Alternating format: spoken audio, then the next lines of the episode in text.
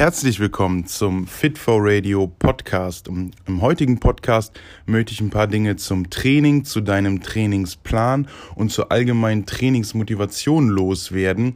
Denn aus meiner Sicht gibt es einen ganz klaren Punkt, also einen riesengroßen Fehler, den die meisten machen, wenn es um die Trainingsplanung geht und warum dann viele scheitern und am Ende auch keine Muskeln aufbauen. Und ich sehe das immer, immer wieder und man findet das natürlich auch überall im Internet, auf YouTube, auf Blogs und so weiter und so fort. Also im heutigen Podcast, wie gesagt, ein bisschen was zum Thema Training, Trainingsplanung, vielleicht ein paar Tipps, die du für deinen Trainingsplan mitnehmen kannst.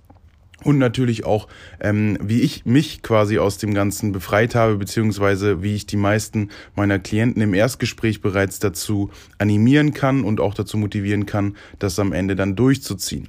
Also, wenn du neu in diesem Podcast bist, in diesem Podcast geht es allgemein um Fitness, Ernährung, ähm, Einstellung, Gesundheit und so weiter und so fort. Und auch Motivation ist ein Thema in diesem Podcast.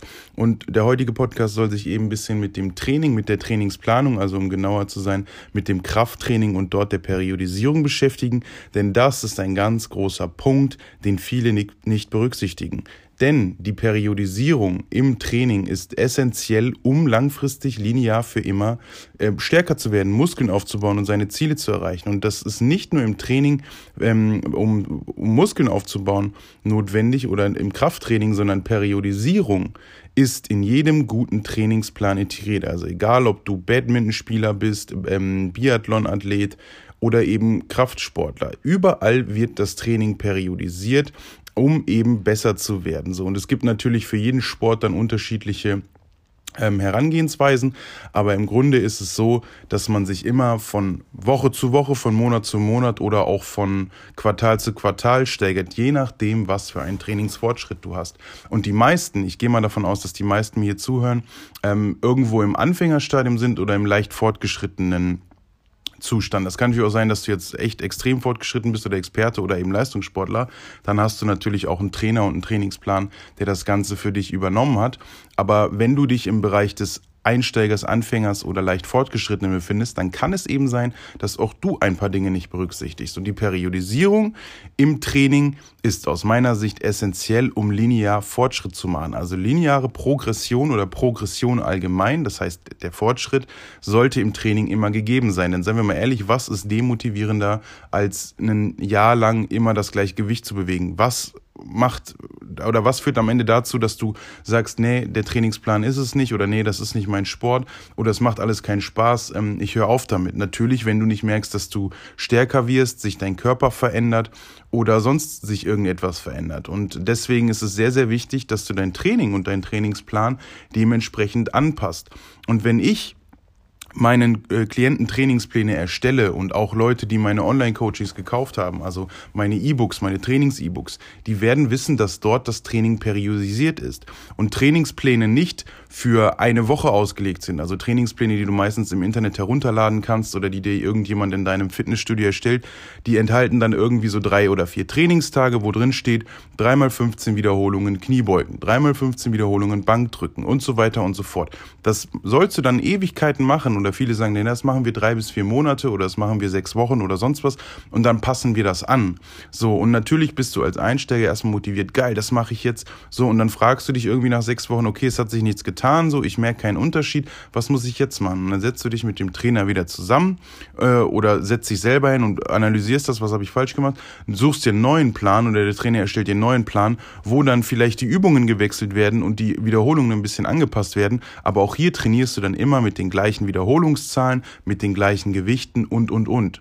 Und ein Trainingsplan, der eben periodisiert ist, der verschiedene Intensitäten von Woche zu Woche steigert, um dann einen Punkt zu erreichen, wo es wirklich sehr schwer wird, ähm, das Gewicht zu bewegen, wo man wirklich merkt, boah krass, das Training hat mich richtig gefordert und dann ein Deload folgt. Die findest du sehr, sehr selten und die können dir in der Regel auch nur sehr gut ausgebildete oder ähm, Personen geben, die das Wissen darüber haben. So und ähm, man kann auch dort sehr viele Fehler machen. Ich bin ganz ehrlich, also wenn du äh, dich damit noch nicht befasst hast, dann kannst du auch, wenn du dir selber einen Trainingsplan erstellst, der über fünf, sechs Wochen geht, mit Deloads, mit ähm, Akkumulationswochen und, und, und, also wo sich das Volumen von Woche zu Woche anhäuft und du dann in eine Overreaching-Phase kommst, also in der Phase, in der es quasi sehr, sehr schwer wird, sich zu steigern, wo du merkst, ey, jetzt langsam geht's ähm, an die Substanz und ich fühle mich irgendwie angeschlagen, dann weißt du, okay, das ist das Overreaching und dann weißt du, die nächste Woche der Deload wird mir gut tun, so. Ähm, und wenn du davon keine Ahnung hast, was Intensitäten sind, wie man Intensitäten steigert und du dann irgendwie von Woche eins auf Woche zwei auf einmal drei Sätze mehr machst, dann wirst du sehr schnell auch an diesen Punkt kommen, dass du gar nicht ähm, irgendwie zwei Wochen diese, diese Phase aufrechterhalten kannst, sondern direkt im Overreaching nach einer Woche bist. Und das ist eben auch nicht der Sinn. Und ähm, ja, wenn man das Ganze dann richtig macht, dann wird man feststellen, okay, ich habe einen Deload, ich habe eine erste Trainingswoche, die recht leicht einsteigt, weil ich ja nach einem Deload, für alle, die nicht wissen, was ein Deload ist, ich habe dazu mal ein Video auf YouTube gemacht, das ist im Endeffekt eine Trainingsreduzierung, ähm, also reduziert das Trainingsvolumen einfach in Form von Sätzen und Wiederholungen in der Regel oder in Form von Intensität, also in Form von Gewicht. Es gibt verschiedene Möglichkeiten. Ich mache es in der Regel so, dass ich das Gewicht beibehalte beim Training und dafür dann die Sätze und Wiederholungen anpasse. Also meistens 50 Prozent der Sätze mache, weil das dann auch 50 Prozent des Volumens ist. Also als Beispiel für alle, die es nicht wissen, wenn ich zwei mal acht mal 100 Kilo bewege, beispielsweise, dann sind das ja 16 Gesamtwiederholungen mal 100 Kilo, sprich 1600 Kilo, die ich bewegt habe. Und wenn ich diese 1600 Kilo dann, ähm, hallo?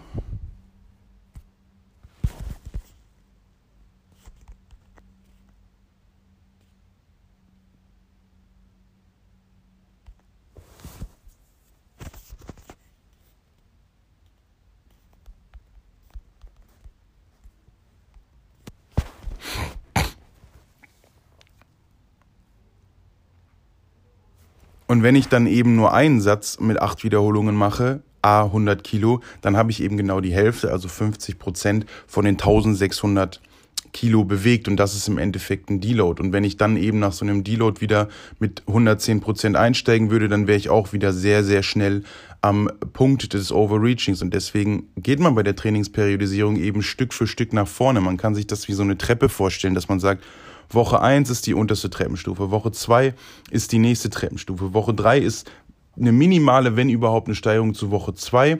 Dann kommt Woche 4 eben nochmal eine Steigerung zu Woche 3. Und dann seid ihr auch an einem Punkt, wo ihr quasi nicht mehr so schnell regeneriert, wo ihr vielleicht merkt, okay, ich habe einen längeren Muskelkater, vielleicht schlafe ich schlechter und, und, und. Und dann wisst ihr, okay, nächste Woche der Deload, der wird auf jeden Fall mir zu mehr Kraft und ähm, bessere Regeneration führen oder dazu führen. Und dementsprechend sagt man dann, okay, so periodisiere ich mein Training. Und genauso macht ihr das dann eben auch mit dem Volumen. Also für alle, die es von mir noch nicht gehört haben, das Trainingsvolumen ist grundlegend verantwortlich dafür, dass wir stärker und muskulöser werden. Das heißt jetzt aber nicht, dass das Trainingsvolumen das, der einzige Faktor ist, sondern es ist der wichtigste Faktor, aber nicht der einzige. Das heißt auch die Intensität, auch die Frequenz, auch die Trainings, ähm, die Übungsauswahl und und und. Es gibt so viele Dinge, die darauf Einfluss haben, aber das Volumen ist am Ende entscheidend oder hauptverantwortlich dafür, dass wir stärker werden und Muskeln aufbauen. So. Und wenn ihr dann eben den Trainingsplan wählt, ähm, den ihr im Internet irgendwo runterladen könnt, der wird dann, wie gesagt, meistens nur irgendwie zwei, drei Trainingseinheiten enthalten oder dort steht Ganzkörpertrainingsplan, zweimal pro Woche mit zweimal zehn Wiederholungen zum Beispiel. Und ähm, der ist dann eben nicht darauf aus. Das heißt, ihr müsst im Nachhinein drüber nachdenken, okay, wie schaffe ich jetzt das Volumen zu erhöhen? Okay, das Volumen erhöhen schaffe ich nur über eine Gewichtssteigerung, beispielsweise. Das ist ja auch eine Volumenerhöhung. Das Volumen ist definiert über Wiederholung mal Satz mal Gewicht. So, und das kann man natürlich auch machen. Und als Einsteiger ist das gut möglich, dass du pro Woche eine Gewichtsscheibe draufpacken kannst. Also pro Woche irgendwie ähm, auf jede Seite zweieinhalb Kilo beim Bankdrücken oder bei den Kniebeugen. Das ist für Einsteiger, die die Technik beherrschen, gar kein Problem. Und auch leicht Fortgeschrittene sollten damit nicht unbedingt große Probleme haben. So, aber irgendwann kommst du eben an einen Punkt, wo du merkst, okay, äh, letzte Woche habe ich 100 Kilo gemacht, diese Woche wären 105 dran oder 102,5, irgendwie wird das nichts, irgendwie zu wackelig, weil du vielleicht in einem Punkt des Overreachings bist und das noch nicht berücksichtigt hast oder, oder, oder. So, und das das alles, wenn man das nicht berücksichtigt, demotiviert dann natürlich. Ne? Wenn du, wie gesagt, einen Trainingsplan hast, der dir das alles nicht vorgibt, der nicht sagt, Woche eins bis Woche fünf musst du das machen, nächste Woche musst du das Gewicht für die Wiederholungen drücken und, und, und, dann demotiviert das natürlich und noch demotivierender ist es dann, wenn du auch am Körper keine Veränderung spürst. Also wenn du echt sagst, okay, ähm, ich werde stärker so, von Woche zu Woche, dann habe ich mal eine Woche wieder einen Rückschlag und dann guckst du in den Spiegel und denkst, meine Brust hat sich optisch so gut ist, so gut wie gar nicht verändert und das ist natürlich auch eine Demotivation. So oder auch bei den Frauen, wenn die denken, ich möchte jetzt meinen mein Po straffen oder so und dann eben merken, okay, ich mache Hip Thrust ähm, und Hip Thrust da steigere ich mich, aber irgendwie sehe ich keine Veränderung, weil ihr eventuell das Gewicht steigert, aber dann eben die Wiederholungen reduziert und damit das Volumen dann gleich bleibt und dann stagniert man natürlich und das ist eben ja das Schlimmste, was einem passieren kann, was demotiviert mehr so. Und das ist auch der Grund, warum dann viele irgendwie abbrechen, das nicht mehr weitermachen oder im schlimmsten Fall den Trainingsplan äh, wechseln so. Und wenn ihr dann eben jemand seid, der jede Woche irgendwie den Trainingsplan ändert und immer wieder darüber nachdenkt und sagt, boah, letzte Woche habe ich doch Kniebeugen gemacht, boah, nee, ich glaube, diese Woche mache ich das nicht, ich mache diese Woche ähm, Beinpresse und dann sagt ihr, boah, nach der Beinpresse hatte ich vier Tage Muskelkater, ich glaube, ich mache die diese Woche doch nicht und in der nächsten Woche macht ihr dann wieder Kniebeugen und habt ihr bei den Kniebeugen irgendwie keine Gewichtssteigerung oder, oder, oder. Also der wichtigste Punkt und die Kernaussage dieses Podcasts soll sein, erstellt euch einen Trainingsplan oder besorgt euch einen Trainingsplan oder setzt euch mit jemandem zusammen, der einen Trainingsplan erstellen kann, der die Übungen enthält, die euch Spaß machen und der so ein Progressionsschema enthält, dass ihr euch von Woche zu Woche steigert, das eben genug Volumen akkumuliert aufgrund eures Trainingsstandes und auch einen Deload enthält.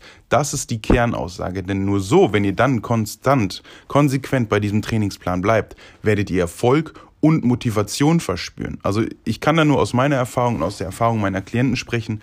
Wenn ich für jemanden die Trainingsplanung übernehme und ihn Woche für Woche begleite und Woche für Woche eben das Resümee ziehe und sehe, okay, du hast letzte Woche 100 Kilo 5 mal 5 Kniebeugen gemacht, starke Leistung. Und dann sehe, Woche 2, du bewegst die 100 Kilo, äh, 6 mal 5, also hängst einen Satz dran, sehr, sehr starke Leistung. Und dann kommt eben, okay, Woche 3 beispielsweise machst du die 100 2,5 im 5x5 und dann wieder die 100 2,5 im 6x5. Das ist jetzt einfach nur ein Beispiel. So, dann sehe ich und der Klient, ey, krass, ich habe mich gesteigert, auch wenn es nur eine minimale Steigerung ist von 2,5 Kilo.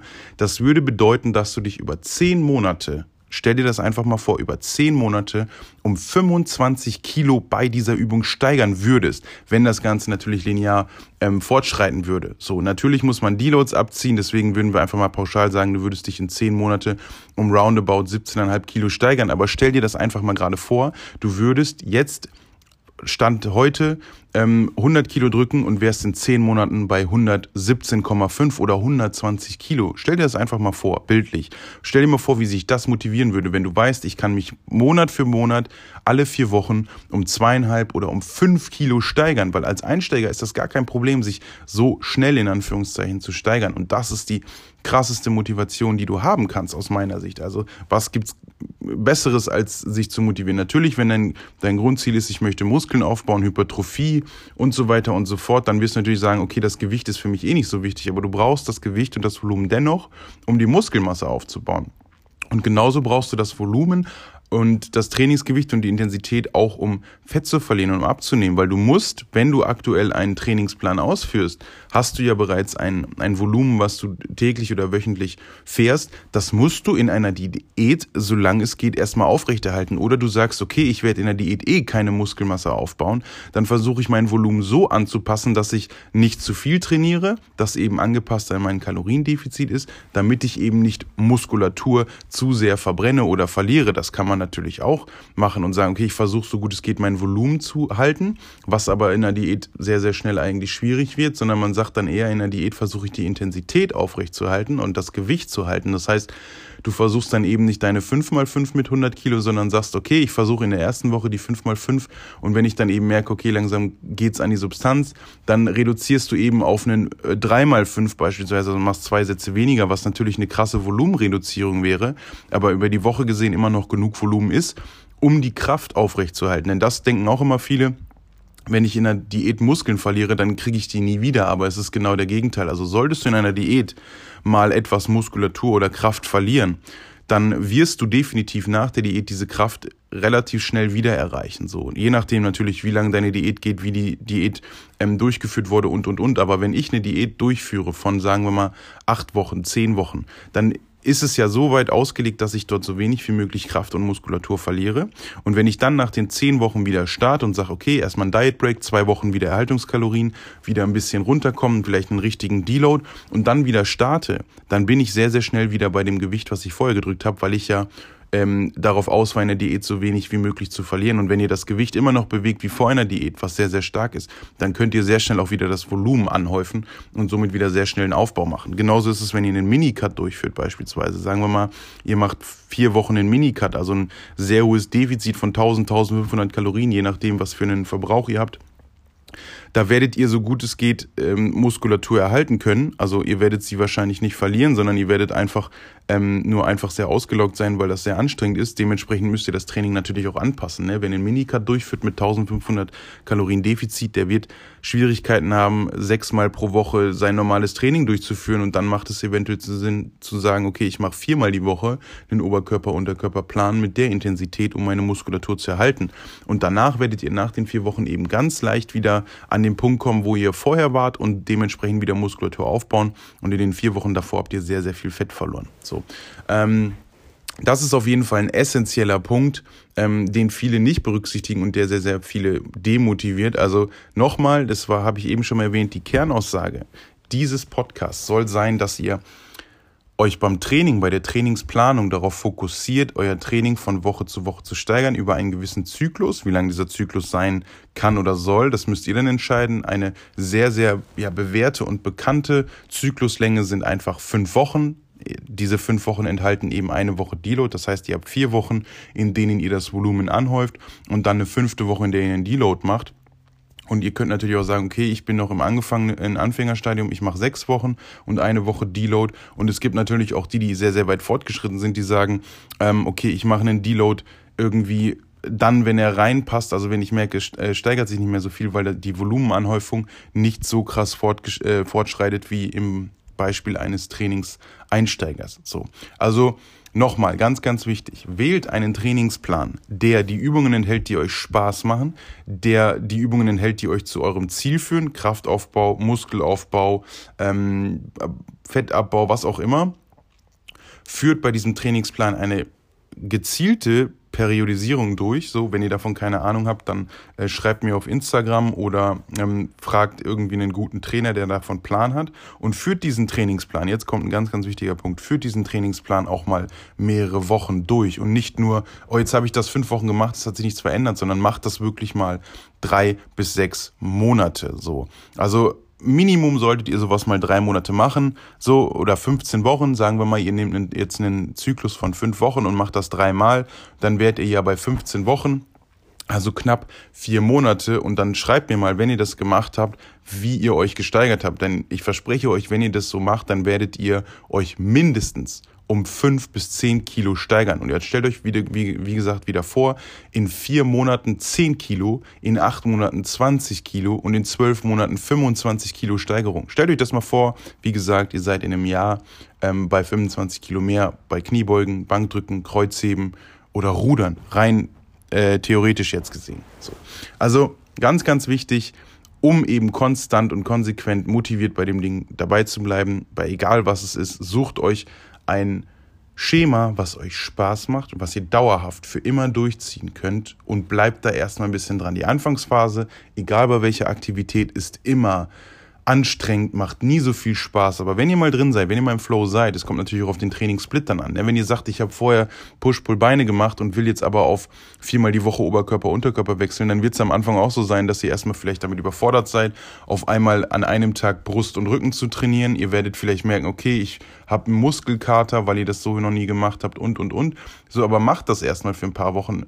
Ja, guckt, ob euch das zusagt. Und wenn ihr dann eben nach beispielsweise 15 Wochen sagt, geil, ähm, hat sich doch was getan und es macht mir doch jetzt richtig Spaß, dann werdet ihr auch dementsprechend Erfolg haben und dann werdet ihr eigentlich keinen Grund mehr sehen, warum soll ich meinen Trainingsplan ändern? Muss ich meinen Trainingsplan ändern? Nein, ich werde stärker, ich werde besser, ich werde äh, muskulöser. Warum soll ich jetzt meinen Trainingsplan ändern nach sechs Wochen? Das ergibt gar keinen Sinn, sondern ich ändere im Endeffekt nur das Volumen und werde so besser. Und wenn ihr natürlich irgendwann mal sagt, okay, mein Alltag hat sich verändert, ich schaffe es jetzt nicht mehr viermal die Woche oder ich schaffe es nicht mehr sechsmal die Woche, dann nehmt ihr einen Trainingsplan, der das gleiche Volumen enthält wie das, der Trainingsplan davor und teilt dieses Volumen eben auf die weniger ähm, oder mehr Einheiten auf, die ihr dann im Endeffekt habt. Also wenn ihr beispielsweise sagt, geil, ähm, ich habe jetzt Semesterferien, vorher habe ich einen dreimal Ganzkörperplan gemacht, weil ich während der Vorlesungszeit keine Zeit dafür habe, dann sagt ihr, geil, ich habe jetzt mehr Zeit, jetzt mache ich irgendwie einen Vierer- oder Fünfer ähm, also gehe vier oder fünfmal pro Woche ins Training, weil ich die Zeit habe, dann teilt ihr das Volumen, was ihr vorher in drei Einheiten gemacht habt, natürlich auf fünf Einheiten auf. So ganz simpel und einfach.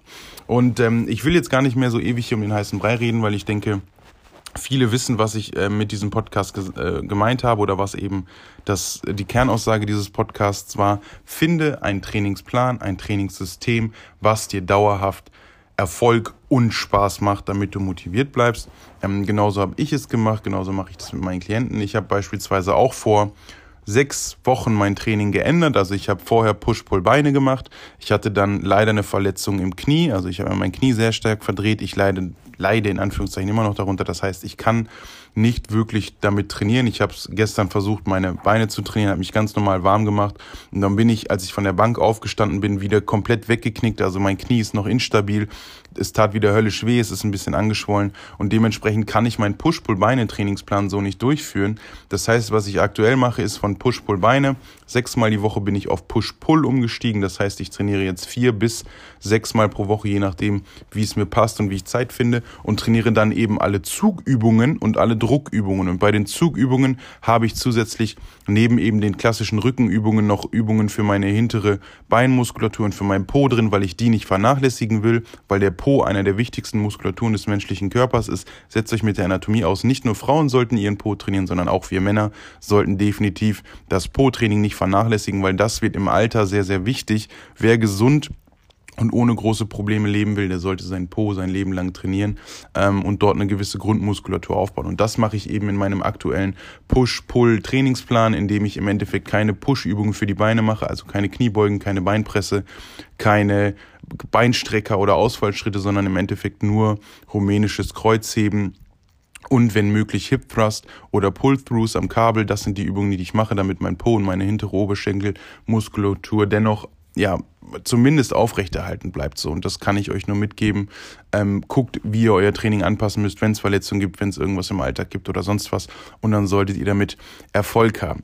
Wie gesagt, wenn du Fragen zu dem ganzen Thema hast, schreib mir einfach auf Instagram fitfor-de. Ähm, ich packe dir den Link auch nochmal unten in die Show Notes, dann kann ich dir ein paar Sachen dazu beantworten oder dir eventuell Hinweise geben.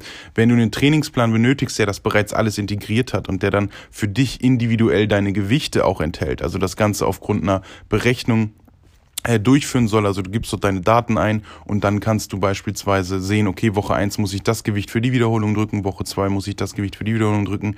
Dann schau unbedingt mal auf meiner Webseite vorbei, fitfor.de. Dort gibt es für Frauen den Bikini Body. Der ist eben darauf ausgelegt, dass Frauen vorwiegend den äh, Po, die Beine und den Bauch trainieren. Natürlich ist dort auch der Oberkörper wie die Schultern und der Rücken mit drin, aber es ist dort der Fokus auf Bauch, Beine, Po. Und für die Männer habe ich dort einen ähm, Upper-Lower-Split, also einen Oberkörper-Unterkörper-Plan, den man vier bis sechsmal die Woche durchführen kann. Auch dort wird erklärt, was muss ich machen, wenn ich viermal pro Woche trainiere, was muss ich machen, wenn ich sechsmal pro Woche trainiere. Und auch dort kann man eben individuell angepasst an seine Kraftwerte sich den Plan ja, zusammenstellen lassen und den von Zyklus zu Zyklus eben wieder neu generieren. Alles individuell auf dich, auf deine Lieblingsübungen und auf deine Kraftwerte angepasst. Ähm, Bikini Body und Upper Lower. Natürlich, wer nicht auf einen Zweier-Split aus ist, der kann dann am Ende sagen, okay, ich will einen Push-Pull-Plan oder einen Dreier-Split oder sonst was. Da arbeite ich gerade dran, aber das dauert noch ein bisschen. Und ansonsten, wie gesagt, schau auf Instagram vorbei, schau auch mal auf YouTube vorbei. Dort habe ich, wie gesagt, schon ein Video zum Deload. Dort habe ich auch einen Trainingsplan äh, hochgeladen, also einen Ganzkörper-Trainingsplan, wie man das Ganze macht. Und denk an meine Website fitfor.de. Auf dem Blog sind auch viele Artikel zum Thema Trainingsplanung und, und, und. Ansonsten, wenn du jemanden kennst, der auch damit Probleme hat, äh, teile einfach diesen Podcast mit ihm, schick ihm einfach den Link dazu oder schreib ihm bei WhatsApp, ey, schau mal, der Podcast, der ist ganz cool, geht um Training und Ernährung oder sonst was. Eine positive Bewertung oder allgemeine Bewertung für den Podcast darfst du natürlich auch da lassen. Schreib mir beim Feedback, was dir am besten gefällt oder welche Themen ich für dich ansprechen soll und dann versuche ich das ähm, mit einzubauen. Und ansonsten wünsche ich dir viel Erfolg bei deiner Trainingsplanung, Vielen Dank fürs Zuhören. Bis zum nächsten Mal. Dominik von Fit4. Herzlich willkommen zu einer neuen Folge beim Fit4 Radio Podcast, dein Podcast für Fitness, Training, Ernährung, Abnehmen, Muskelaufbau und alles rund ums Thema Körper, Gesundheit und Sport. Ja, im heutigen Podcast möchte ich ein Thema ansprechen, was, denke ich mal, einen großen Teil von euch betrifft, worüber sich sehr, sehr viele Gedanken machen, und zwar das Thema Ernährungspläne. Und ich möchte eins vorwegnehmen, und ihr werdet es am Titel des Podcasts vielleicht auch schon erahnen, ich bin kein Freund von Ernährungsplänen und ich empfehle 80, 90 Prozent der Leute, die mich nach einem Ernährungsplan fragen, keinen Ernährungsplan zu nutzen. Und das wird dir im ersten Moment jetzt vielleicht irgendwie total suspekt vorkommen, weil ich doch Personal Trainer bin, Ernährungsberater bin. Warum, warum bist du kein Freund von Ernährungsplänen? Warum verkaufst du keine Ernährungspläne? Damit kann man doch Geld verdienen.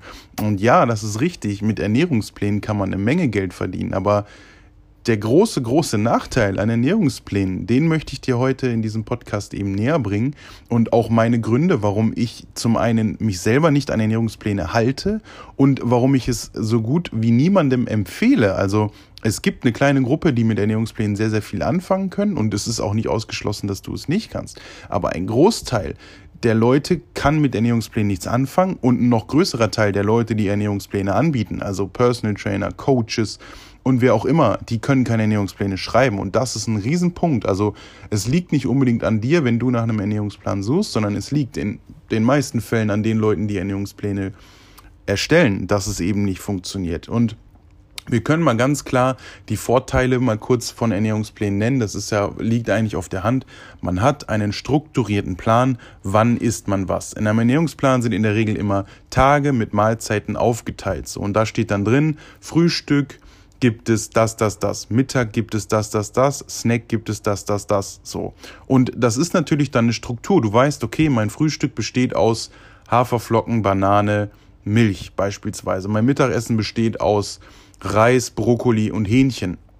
Ähm, und dann kann es zum Beispiel so weit gehen, dass in einigen Ernährungsplänen dann auch drin steht, okay, mein Frühstück muss von 8 bis 10 Uhr stattfinden und dann muss ich eben Haferflocken, Milch, Banane essen. Und mein Mittag muss dann von 13 bis 14 Uhr gegessen sein, beispielsweise. Es kann in, in die komplette Extreme gehen, so. Und ähm, das ist auf jeden Fall ein klarer Vorteil. Ne? Und je nachdem, wie der Ernährungsplan ausgelegt ist, ist es dann auch vorteilhaft, dass ein Ernährungsplan für mehrere Tage etwas vorplant. Man kann die ganze Woche planen, man kann für eine Woche einkaufen, man weiß, was man isst, man hat seine Snacks parat und man, man kommt irgendwie nie davon ab. So. Und da ist aber auch schon der riesen Nachteil an diesen Ernährungsplänen. Man ist starr auf diesen Plan fixiert. Man kann nicht mal spontan in der Stadt etwas essen gehen. Man kann nicht mal spontan am Abend mit der Freundin eine Pizza bestellen, weil der Ernährungsplan es nicht zulässt. Und wenn man die Information zu diesem Plan nicht hat oder worauf dieser Plan basiert, worauf es am Ende ankommt, dann wird man irgendwann daran verzweifeln, man läuft vor eine Wand und weiß nicht mehr, was man tun soll. Und der viel größere Punkt dabei ist, was macht man, wenn man mit diesem Ernährungsplan irgendwann an sein Ziel angekommen ist? Weil die meisten werden den Ernährungsplan für den Muskelaufbau oder für die Diät fürs Abnehmen äh, erfordern und dementsprechend dann zu einem Coach gehen oder sich selber etwas erstellen und sagen, okay, das ist mein Ernährungsplan für die Diät so. Und dann ist eben der Punkt, was mache ich nach der Diät? Also ich brauche einen neuen Ernährungsplan und da muss man sich wieder einen neuen Plan erstellen und wieder alles berechnen und aufgrund dieses statischen Plans dann sich weiter ernähren. Und das ist eben ein Riesenpunkt, der einen so stark eingrenzt und was dann auch wieder dazu führt, dass viele nach einer gewissen Zeit einfach keine Motivation mehr haben und dann eben auch scheitern. Weil ich bin ehrlich, ich habe früher auch Ernährungspläne geschrieben für mich, für Klienten. Es gibt viele, die damit Erfolg haben, so und da kommen wir gleich zu. Aber der Großteil und ich gehöre auch dazu, kann sich einfach nicht daran halten, so. Also ähm, wenn man die Grundlagen der Ernährung verstanden hat, von einer gesunden Ernährung, vom Fettabbau, vom Muskelaufbau, wenn man das verstanden hat und verinnerlicht hat, dann ist das alles ohne Ernährungsplan möglich. So, das bedeutet nicht, dass man alles in sich reinschaufelt, was man bekommt und dass man eben nicht darauf achtet, was man isst, aber man muss nicht dann darauf achten, dass Mahlzeit 1 aus Haferflocken, Milch und Banane besteht. So ähm, und dementsprechend ja, stehe ich einfach nicht auf Ernährungspläne. Ne? Und auch ein riesen Nachteil bei den meisten Ernährungsplänen, die man irgendwie im Internet findet oder die man sich selber erstellt oder auch viele Coaches machen. Und damit werde ich wahrscheinlich auch schon vielen Coaches jetzt ein bisschen was erleichtern. fast niemand denkt an Gewürze, fast niemand denkt an Geschmack und fast niemand denkt an die Anwendbarkeit im Alltag. So, wenn ich Ernährungspläne schreibe, dann wisst ihr, also alle, die zumindest einen von mir haben, in meinen Ernährungsplänen stehen immer die Gewürze drin. Es steht immer, wie ihr was würzt. Und es steht auch in der Regel da drin, wenn ihr ein Rezept habt, was man vorkocht, also eine Mahlzeit, die man vorkocht, steht dort drin, dieses kochst du für drei Tage vor und so weiter und so fort. Und zu meinen Ernährungsplänen bekommt man immer noch quasi eine Anleitung und einen Einleitungstext, wo drin steht, was man tun kann, wenn man am Abend essen gehen möchte, wenn man am Abend spontan irgendwas ähm, ja, kochen möchte oder wenn man, wie gesagt, eine Pizza bestellen möchte, was macht man dann so? Da fällt die Mahlzeit dann weg? Muss man die Mahlzeit anpassen? Was mache ich mit der Mahlzeit, die dort stand? Äh, darf ich meinen Snack noch essen? Und, und, und. Und das sind ja alles Fragen, die sich irgendwann aufwerfen. Aber ihr merkt schon, solche Gedanken werde nur, nicht nur ich mir machen, sondern wahrscheinlich auch viele von euch, wenn sie einen Ernährungsplan haben. Nämlich, was mache ich, wenn ich meine Mahlzeit nicht aufesse? Oder äh, muss ich die Mahlzeit jetzt wirklich essen? Ich habe gar keinen Hunger und äh, ich will die gar nicht essen, aber auf dem Ernährungsplan steht sie. Also ihr merkt, ihr werdet sehr schnell eingegrenzt, was am Ende dann komplett einfach dazu führt, dass man keine Motivation hat und ähm, ja am Ende die Lust daran verliert. Und wie gesagt, die meisten wissen auch nicht, was mache ich, was mache ich danach. Also wenn ich mein Ziel erreicht habe, ich habe äh, Muskeln aufgebaut, ich bin stärker geworden, ich habe zugenommen, ähm, was mache ich jetzt? Muss ich jetzt meinen Ernährungsplan anpassen? Muss ich einen neuen Plan machen? Muss ich irgendwas ändern?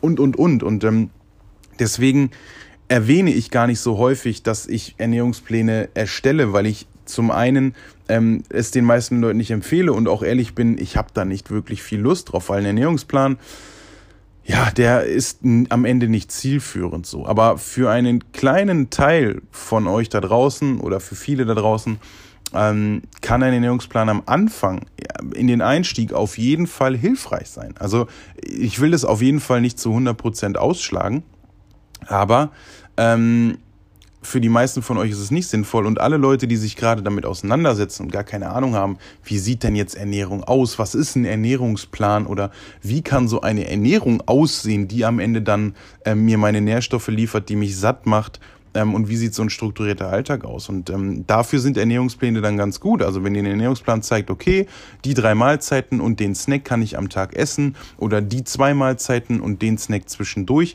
so kann das aussehen, so kann ich meine Mahlzeiten gestalten. Dann probiere ich das doch jetzt ein, zwei Wochen mal, guck, wie ich damit klarkomme und dann kann man sagen, okay, ich weiß jetzt ungefähr, dass mein Frühstück so aussieht, ich weiß ungefähr, wie mein Abendessen aussieht. Ich brauche dafür jetzt nicht meinen Trainingsplan und ich muss nicht am Montag Haferflocken, Banane und Milch essen und am Dienstag darf ich das dann nicht essen, sondern ich kann variieren. Ich kann das am Dienstag essen und ich kann das am Donnerstag essen und, und, und. Also so baue ich meine Trainings, meine Ernährungspläne auf. Sorry.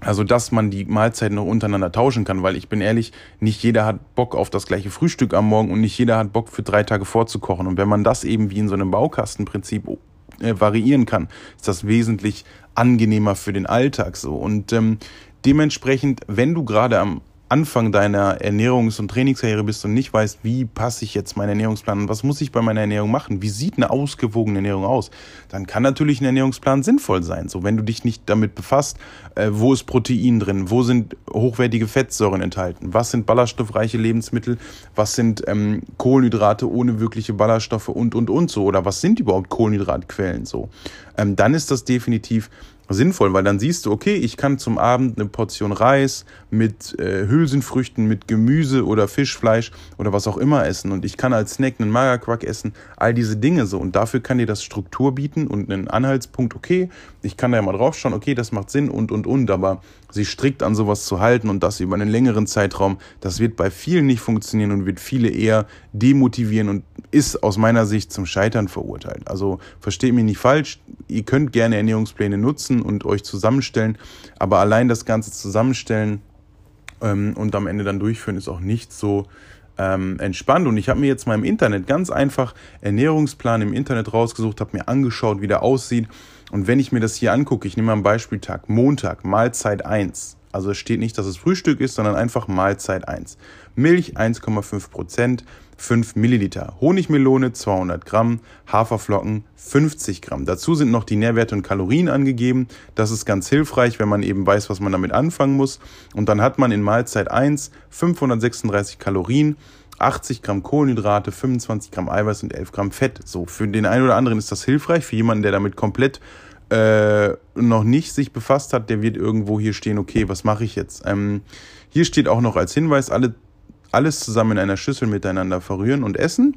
Allgemeine Anmerkung, die Reihenfolge der Mahlzeiten kann auch nach Belieben variiert werden oder es können auch Mahlzeiten zusammengelegt oder aufgeteilt werden, falls dies einem lieber ist. Ebenso können auch einzelne Lebensmittel vertauscht und zu anderen Mahlzeiten dazu gegessen werden. Das gibt zumindest die Möglichkeit dieses Ernährungsplans, dass man ein bisschen was anpassen kann. Aber hier steht ja, okay, die Lebensmittel, die ich dann nicht zum Frühstück essen will, nehmen wir jetzt mal als Beispiel die Honigmelone, die füge ich dann woanders hinzu. Das heißt, ich nehme jetzt die Honigmelone weg, esse Haferflocken mit Milch, also komplett ohne alles, wie gesagt, keine Gewürze. Wie bekomme ich Geschmack daran? Seien wir ehrlich, Haferflocken mit Milch schmecken keinem, also sorry, Respekt an jeden, der Haferflocken mit Milch oder Wasser so essen kann, aber mir fehlt da Geschmack. Ähm, und auch eine Honigmelone ist jetzt nicht so geschmacksintensiv. Mahlzeit 2 ist dann Brötchen, ein normales, 60 Gramm, Hertha Finesse Putenwurst, 50 Gramm, Paprika, eine normale, 150 Gramm. Auch hier wieder Nährwerte angegeben. Ähm, die Hertha Finesse Putenwurst ist eine geschmackliche Empfehlung meinerseits. Es kann natürlich auch jedem Art, jede andere Art von Wurst mit ähnlichen Nährwerten genommen werden. Steht hier wieder als Anmerkung für die Mahlzeit 2.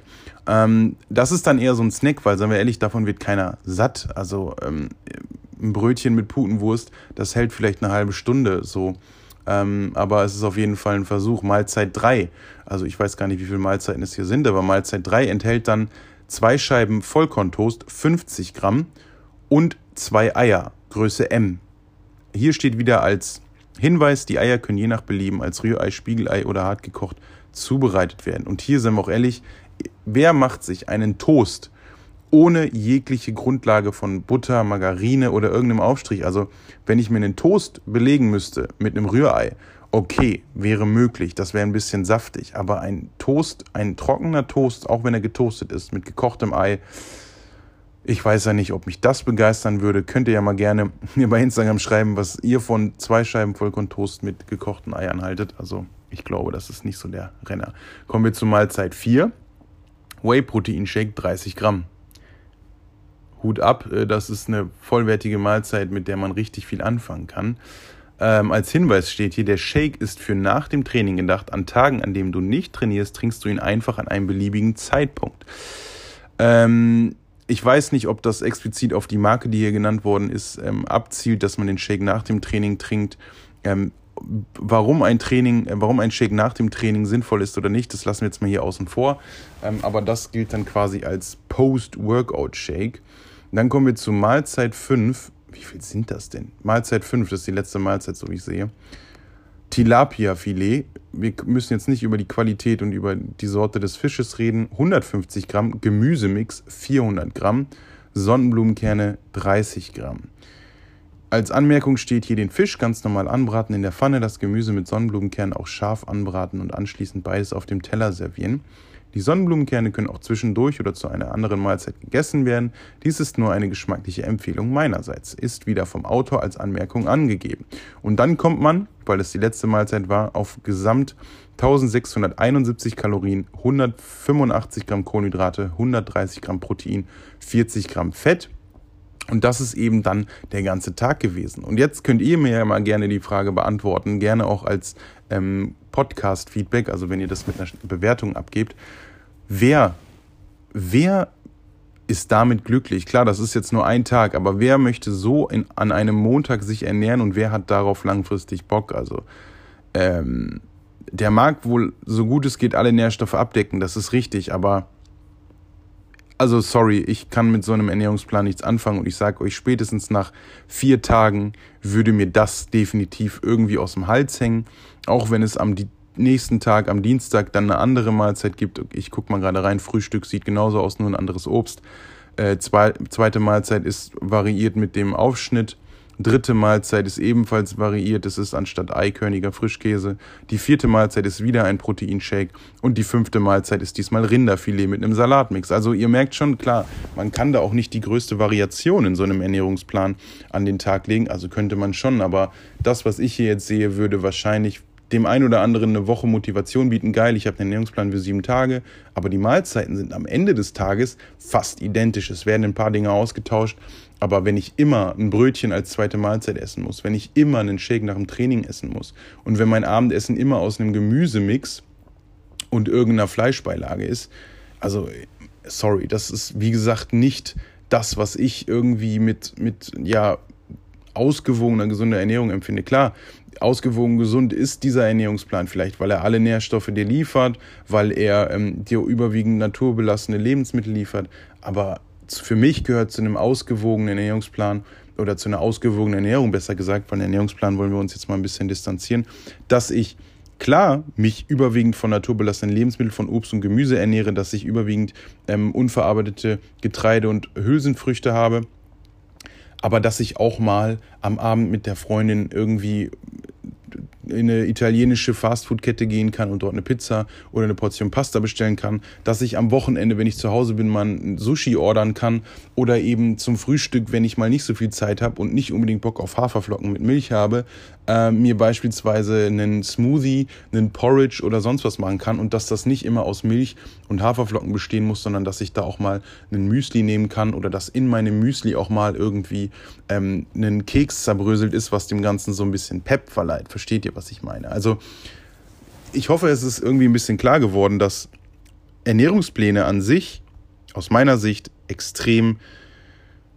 anstrengend sind und dir nicht viel Möglichkeiten bieten zu variieren und dich in deinem Alltag auch stark eingrenzen. Und sagen wir ehrlich, im Jahr 2019 ist unser Alltag so anstrengend, so aktiv und, und überall gibt es Ablenkung, überall gibt es was zu essen so. Ähm, und da hat man nicht unbedingt auch immer Zeit, sich was mitzunehmen. Jetzt gehen wir mal davon aus, du hast einen normalen Büroalltag. Wie willst du das handeln, dass du diese ganze, ganzen Mahlzeiten mitnimmst? Du musst dein Brot mitnehmen, du musst dein Brot schmieren, dann musst du das haben, dann musst du das haben. Dann kommst du nach dem Training nach Hause, musst dir noch dein Rinderfilet braten und dein Gemüse machen. Also klar gehört das dazu, eine gesunde, ausgewogene Ernährung beinhaltet einfach, dass man frisch kocht und sich selber was zubereitet, aber das jeden Tag und dann mit solchen Mahlzeiten, wo man vielleicht nach einer Woche keinen kein Appetit und keine Lust mehr drauf hat, das wird, glaube ich, bei den meisten von euch, wie gesagt, dazu führen, dass ihr das nicht lange durchführt. Und deswegen, ich habe erfolgreiche Klienten, die damit äh, das durchführen. Und es gibt Leute, die haben diese Disziplin, in Anführungszeichen, die das durchziehen. Ich erinnere mich an Slavka, die ich gecoacht habe, die wirklich erfolgreich damit war, die mir immer geschrieben hat, müssen wir den Ernährungsplan anpassen. Den, den du mir letzte Woche geschickt hast, der hat mir so gut gefallen. Mir schmecken die Mahlzeiten besser. Ich habe mich satter gefühlt und, und, und. Und das ist natürlich für mich als Coach dann auch so, ey, krass, die kann einfach sieben Tage und das über mehrere Wochen das gleiche essen. Die hat damit Erfolg, der macht das Spaß so.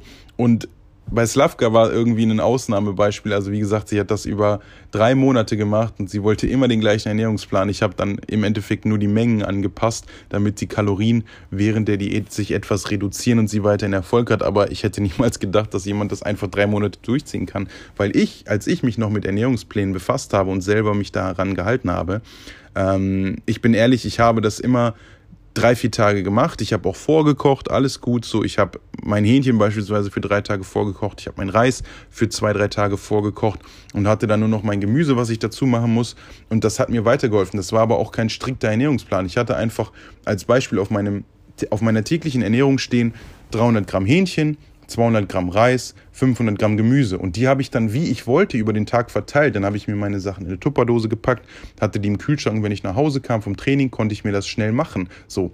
Und das war natürlich sehr hilfreich, aber ein strikter Ernährungsplan, der mir gesagt hätte, du musst Mahlzeit 1 das essen, du musst Mahlzeit 2 das essen oder du kannst Mahlzeit 1 und 2 austauschen. Okay, aber das hätte mir auf keinen Fall länger als zwei Wochen Spaß gemacht. Und ähm, Deswegen habe ich mich dann auch irgendwann zu dem Prinzip des If it fits your macros, also wenn es in deine Nährwerte passt, ähm, dahin bewegt. Das heißt, ich habe eben geguckt, okay, welche Lebensmittel haben welche Nährwerte, was sind Kohlenhydratquellen, wo ist Fett drin, wie viel Fett brauche ich pro Tag. Dann habe ich eine Zeit lang getrackt, meine Kalorien getrackt, habe Lebensmittel abgewogen und das in meine App, in MyFitnessPal eingetragen. Das hat auch alles funktioniert und es war wesentlich einfacher, weil ich einfach ähm, quasi unterwegs essen konnte. Ich wusste, okay, für die meisten Dinge gibt es Nährwerte und wenn es sie nicht gibt, dann nehme ich ein vergleichbares Produkt. Also beispielsweise gehe ich zu Pizza Hut, bestelle mir eine Pizza. Dafür gibt es keine Nährwerte im Internet. Pizza Hut hat die nicht irgendwo offengelegt, sondern gucke ich einfach, okay, was für eine Pizza war das, weil man sich mittlerweile mit den Lebensmitteln auseinandergesetzt hat und kann dann an, abschätzen, okay, die Pizza von Pizza Hut sah so aus, das war der Belag, ja, 1300 Kalorien kommt hin, dann suche ich mir irgendeine Pizza, die 1300 Kalorien hat und in etwa Nährwerte, die darauf zutreffen. Also eine Pizza hat in der Regel durch den Käse und eben dann den Belag relativ viel Protein, hat dadurch aber auch relativ viel Fett und Kohlenhydrate natürlich auch. Aber man kann das in etwa abschätzen. Und wenn ihr mich länger verfolgt, dann wisst ihr, dass die Kalorien entscheidend sind und ob die Nährwerte dann mal ein bisschen abweichen von Tag zu Tag, das ist nicht so entscheidend. Also wenn ich einen Tag mal mehr Fett und dafür weniger Kohlenhydrate gegessen habt, ist das nicht so entscheidend. Das wird dann nicht dazu führen, dass ihr nicht abnehmt oder dass ihr dick bleibt oder sonst was. Ähm, und genauso ist es, wenn ich im, im Muskelaufbau bin und sage, okay, ich möchte aufbauen und dann irgendwie ein bisschen ähm, weniger Fett gegessen habe und dafür mehr Kohlenhydrate, bedeutet es nicht, dass ich durch die Kohlenhydrate irgendwie einen dicken Bauch bekomme, sondern dann die Kalorien am Ende entscheiden, wobei das im Aufbau nicht ganz so wichtig ist. Aber das macht mir jetzt einfach wesentlich einfacher zu sagen, okay, ich möchte die Nährwerte erreichen in etwa und die erreiche ich mit den und den Lebensmitteln. Und dennoch gehört es dann aber dazu zu sagen, okay, das heißt nicht, ich esse den ganzen Tag Mist, weil ich keinen Ernährungsplan habe, sondern das heißt, ich wähle Lebensmittel, die mir schmecken, die aber auch gleichzeitig mir viele Nährstoffe bieten, die meine Nährwerte decken und dementsprechend zielführend sind. Und dann, wenn man die Ernährung so angepasst hat, dann äh, kommt man gar nicht drum herum, frisch zu kochen oder eben sich immer was frisch zuzubereiten. Weil wenn ich auf meinem, auf meiner täglichen Ernährung, was meine Regeln sind, das sind ganz einfache Gewohnheiten. Wenn ich das bei mir täglich habe, dann sind das Minimum 300 Gramm Obst in der Regel Beerenfrüchte, Bananen und Äpfel. Das ist auf jeden Fall bei mir so. Und beim Gemüse sind es Minimum 500 Gramm, wenn ich im Aufbau oder beim Gewicht halten bin, und eher 750 Gramm bis ein Kilo Gemüse zum Abnehmen. So, das ist bei mir einfach gesetzt. Und ich bin ehrlich, dadurch, dass das eine Gewohnheit geworden ist, habe ich ein schlechtes Gewissen. Das soll jetzt keinen dazu irgendwie verleiten, schlechtes Gewissen von Ernährung zu haben. Aber ich habe, ich persönlich für mich habe schlechtes Gewissen oder denke daran, wenn ich einen Tag mal kein Gemüse gegessen habe. So, das ist zwar unmöglich, also selbst wenn man immer unterwegs ist, man wird irgendwo immer eine Gurke drauf haben oder ein Salatblatt, aber das sind nicht die nährstoffreichsten Lebensmittel, sagen wir ehrlich. Und deswegen habe ich irgendwie, wenn ich mal den ganzen Tag, wenn ich mich zum Frühstück irgendwie mit einem mit einer Freundin treffen würde, würde dann zum Mittag irgendwie einen, äh, einen Lunch-Meeting haben, wo man wieder essen geht und dann am Abend nochmal irgendwie eine Pizza bestellt, dann würde ich nach dieser Pizza definitiv darüber nachdenken, wie viel Gemüse ich gegessen hätte und würde dann auch denken, okay, so geil war das heute nicht. Entweder isst du jetzt noch ein bisschen Gemüse oder du isst dafür morgen viel mehr Gemüse und morgen wird dein Tag ja auch nicht so sein wie heute. Das heißt, morgen werde ich kein Frühstück machen, morgen äh, werde ich nicht nichts unterwegs mein, mein Lunch essen oder sonst was. Und dann wird sich das wieder regulieren. Also auch hier dieses strikte, ich muss jeden Tag so viel essen, ist da nicht ganz so ähm, engstirnig zu sehen, wie ich es tue, sondern man kann auch sagen, okay, ähm, dann esse ich morgen halt wieder mehr Gemüse und morgen werde ich eh keine Pizza bestellen und dann pendelt sich das so über die Woche wieder ein. Also ein Tag, an dem man mal ein bisschen ähm, unausgewogener ist, macht keine Diät kaputt oder macht euch krank, sondern in der Regel ist es das, ähm, was zu Übergewicht, Krankheiten oder sonst was führt, der längere Lebensstil, also wer sich länger von eben sowas ernährt und nicht aktiv ist, keinen Sport treibt und wenig für seine Gesundheit tut, der wird am Ende krank oder möglicherweise krank. Das ist jetzt keine Garantie, dass man krank wird, aber möglicherweise krank und ähm, ja darunter leiden so. Und deswegen würde ich euch mit diesem Podcast und jetzt zum Ende hin dieser Folge euch auf jeden Fall nahelegen. Schaut euch Ernährungspläne an, lasst euch davon inspirieren und guckt, okay, so in etwa könnte das aussehen, das könnte ein Ernährungsplan sein oder das sind so Lebensmittel und Mahlzeiten, an die ich mich gewöhnen könnte, aber fahrt nicht fahrt euch darauf nicht fest und sagt, okay, ich muss diesen Plan eins zu eins übernehmen und ich muss jeden Morgen Haferflocken mit Milch und Honigmelone essen, weil das wird genauso wie bei der letzten Folge bei den Trainingsplänen dazu führen, dass ihr irgendwann die Motivation verliert, scheitert und am Ende eben vielleicht, je nachdem, was ihr mit dem Plan schon erreicht habt, das alles wieder ähm, ja zurückführt. Versteht ihr? Also wenn ihr euch einen Ernährungsplan zum Abnehmen erstellt und sagt, okay, ich mache das jetzt und nach einer Woche merkt ihr, boah, ich habe gar keinen Bock, jetzt mache ich erstmal einen Cheat Day. Meine Meinung zu Cheat Days kennt ihr. Wenn nicht, schaut euch unbedingt mein YouTube-Video dazu an. Ähm, und dann habt ihr am Ende quasi alles das, was ihr in der Woche erreicht habt, mit einem Cheat Day wieder kaputt gemacht, seid wieder demotiviert, denkt, okay, nächste Woche mache ich wieder das mit meinem Ernährungsplan und dann lauft ihr in so einen Teufelskreis. Dann lauft ihr irgendwann immer wieder vor die Wand und merkt, scheiße, sechs Tage gar keinen Bock gemacht, heute will ich cheaten oder boah, heute esse ich auf jeden Fall eine Pizza und aus der Pizza wird dann auf einmal noch ein Eis, ähm, noch eine Tüte Chips und ein Bier oder so. Also am Ende wird es dann irgendwie so ein Fressanfall beispielsweise. Weil ihr einfach so demotiviert seid, dass ihr euch die nächsten sechs Tage wieder davon ernähren müsst. Und es gibt die verschiedensten Szenarien davon. Ähm, und dementsprechend, wie gesagt, schaut euch Ernährungspläne an, schaut euch an, was andere machen und wie das funktioniert, aber nehmt es nur als Inspiration und für eure Motivation und wählt dann eben eine Ernährungsform, die ihr dauerhaft durchführen könnt. Das ist das, was ich immer wieder sage. Stellt eure Ernährung dauerhaft um. Findet die Lebensmittel, die euch schmecken, die ihr wirklich jeden Tag essen könnt. Und alle Leute, die jetzt sagen, ich mag kein Gemüse, mir schmeckt das nicht, probiert es aus. Es gibt zig verschiedene Zubereitungsmethoden für Gemüse. Brokkoli beispielsweise. Ihr könnt ihn braten, ihr könnt ihn dünsten, ihr könnt ihn roh essen, wobei das verdauungstechnisch nicht das Beste ist. Ihr könnt ihn kochen, ihr könnt ihn ähm, im Ofen backen, ihr könnt ihn in, in einem ähm, Auflauf überbacken, ihr könntet ihn kochen und zum Smoothie verarbeiten, ihr könnt ähm, eine Suppe draus machen oder eben mit Gewürzen arbeiten. Brokkoli mal mit Zitronensaft beträufeln, Brokkoli mal mit ähm, mit frischem Ingwer raspeln, Brokkoli einfach nur salzen. All das führt dazu, dass es jedes Mal anders schmeckt und ihr diese Lebensmittel neu kennenlernt und irgendwann werdet ihr feststellen, ey, für mich schmeckt am besten Brokkoli mit ein bisschen Zitronensaft und Salz. Das könnte ich jeden Tag essen. Und so geht es mir auch. Also dadurch, dass ich das Ewigkeiten so gemacht habe, ich sag euch ganz ehrlich, so blöd es klingt, ich esse jeden Tag 250 Gramm Brokkoli, weil er mir schmeckt und weil er mir die Nährstoffe liefert, die ich brauche, aber vorwiegend, weil er mir schmeckt und genauso gern esse ich Rosenkohl. Ich weiß, viele mögen kein Rosenkohl, aber Rosenkohl ist für mich ein Gemüse, was ich liebe. Also ich esse das im Sommer bei 30 Grad und für viele ist das ein Wintergemüse. Ich liebe Rosenkohl und auch Rosenkohl gekocht. Ihr könnt den anbraten, in, in Kokosöl schmeckt super. Ihr könnt den einfach mit ein bisschen Öl und Gewürzen im Ofen backen, dann ist er so knusprig und hat nochmal ein ganz anderes Aroma. Wie gesagt, probiert euch da aus und sagt nicht von vornherein, nee, Brokkoli mit Reis und Hähnchen schmeckt mir nicht, sondern denkt an die Gewürze nochmal. Der kleine Hinweis, und denkt dran, dass ihr die Gerichte verschieden zubereiten könnt. Und so könnt ihr jeden Tag ein wunderbares Geschmackserlebnis euch zaubern und müsst am Ende gar keine Ernährungspläne mehr haben. Und ihr könnt dann auch mal ähm, an einem Dienstag sagen, boah, heute Abend habe ich Lust mit meiner Freundin, äh, weiß ich nicht, eine Pokeball zu essen, gucken wir doch mal, wo es das gibt. Und bei der Pokeball wisst ihr dann, wenn ihr eure Ernährung umgestellt habt, Vielleicht ähm, ist in meiner Pokeball genug Gemüse, ist da eine Proteinquelle drin, sind da Ballaststoffe drin, ähm, ist da Fett drin und dann wisst ihr, alles richtig gemacht oder darauf muss ich jetzt gerade nicht achten, sondern ich möchte mit meiner Freundin das essen und ich habe meine anderen äh, Nahrungsmittel eben so angepasst und es wird mich auch nicht umbringen oder dick machen, wenn ich jetzt diese Pokeball esse und mir einfach keine Gedanken über Makronährstoffe oder Kalorien mache, denn die paar Kalorien oder die unterschiedlichen Nährwerte, die werde ich in drei Tagen eh nicht mehr merken und mein Körper wird es eh nicht groß jucken.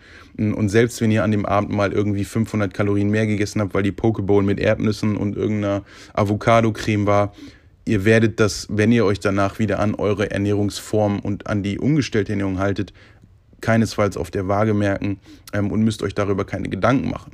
Wann ihr das auf der Waage merkt, vielleicht auch noch kurz als Hinweis und dann möchte ich das Ganze auch abschließen. Wenn ihr das natürlich jeden Tag macht und sagt, ach komm, die Mahlzeit, die muss ich jetzt nicht berücksichtigen und ob da jetzt Erdnüsse drin waren oder ob das irgendwie frittiert war oder so, das äh, spielt keine Rolle, das gleiche ich ja eh aus.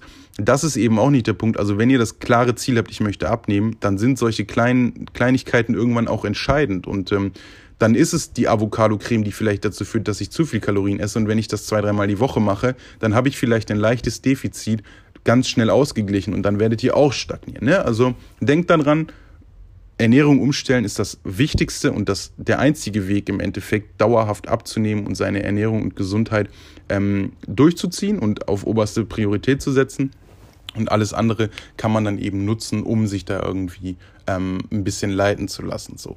Und äh, wie gesagt, schreibt mir gerne mal auf Instagram, was ihr so von Ernährungsplänen haltet, ob ihr euch an Ernährungspläne halten könnt oder nicht. Einfach eine ähm, private Nachricht an Fit vorschreiben. Würde mich freuen, dann kann ich mit euch ein bisschen interagieren. Finde ich auch immer ganz cool. Wenn dir dieser Podcast soweit gefallen hat, dann würde ich mich natürlich auch freuen, wenn du dem Ganzen eine Bewertung da lässt. Dazu gehst du einfach wieder in iTunes. Wenn du es bei Spotify hörst, dann ist es, glaube ich, nicht möglich. Aber in iTunes kannst du einfach nach unten scrollen und dort findest du dann so eine äh, Zeile mit Sternen. Dort gibst du dann eben deine Sternebewertung ab und kannst dann als Kommentar noch hinzuschreiben, was dir gefallen hat, was dir nicht gefallen hat, ähm, welche Folgen du hören möchtest oder, oder, oder. Das würde mich wirklich freuen. Ich schaue mal, dass ich in der nächsten Folge auch ein paar Dinge vorlese von Leuten, die mir dann eben eine Bewertung dagelassen haben. Und ähm, ja, das motiviert mich und würde mir auf jeden Fall auch eine ziemliche Freude bereiten. In dem Sinne, lass es dir schmecken, mach dich nicht verrückt. Ich bedanke mich recht herzlich bei dir fürs Einschalten. Bis zum nächsten Mal, Dominik von Fit4.